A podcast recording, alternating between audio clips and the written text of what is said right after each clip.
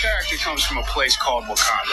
While that name may not be familiar, it's actually connected to the Avengers universe in ways you never knew. In fact, it might be the most talked about out of any other Marvel movie.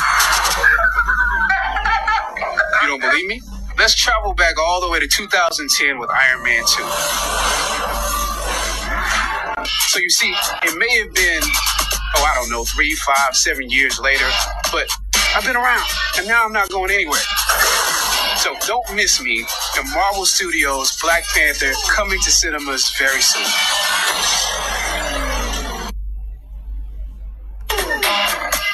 My character comes from a place called Wakanda. While that name may not be familiar, it's actually connected to the Avengers universe in ways you never knew. In fact, it might be the most talked about out of any other Marvel movie.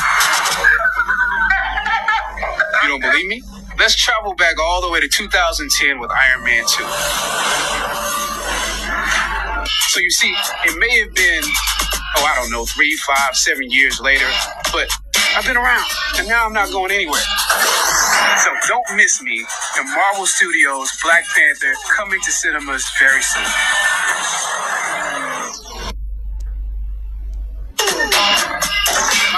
Comes from a place called Wakanda. While that name may not be familiar, it's actually connected to the Avengers universe in ways you never knew. In fact, it might be the most talked about out of any other Marvel movie.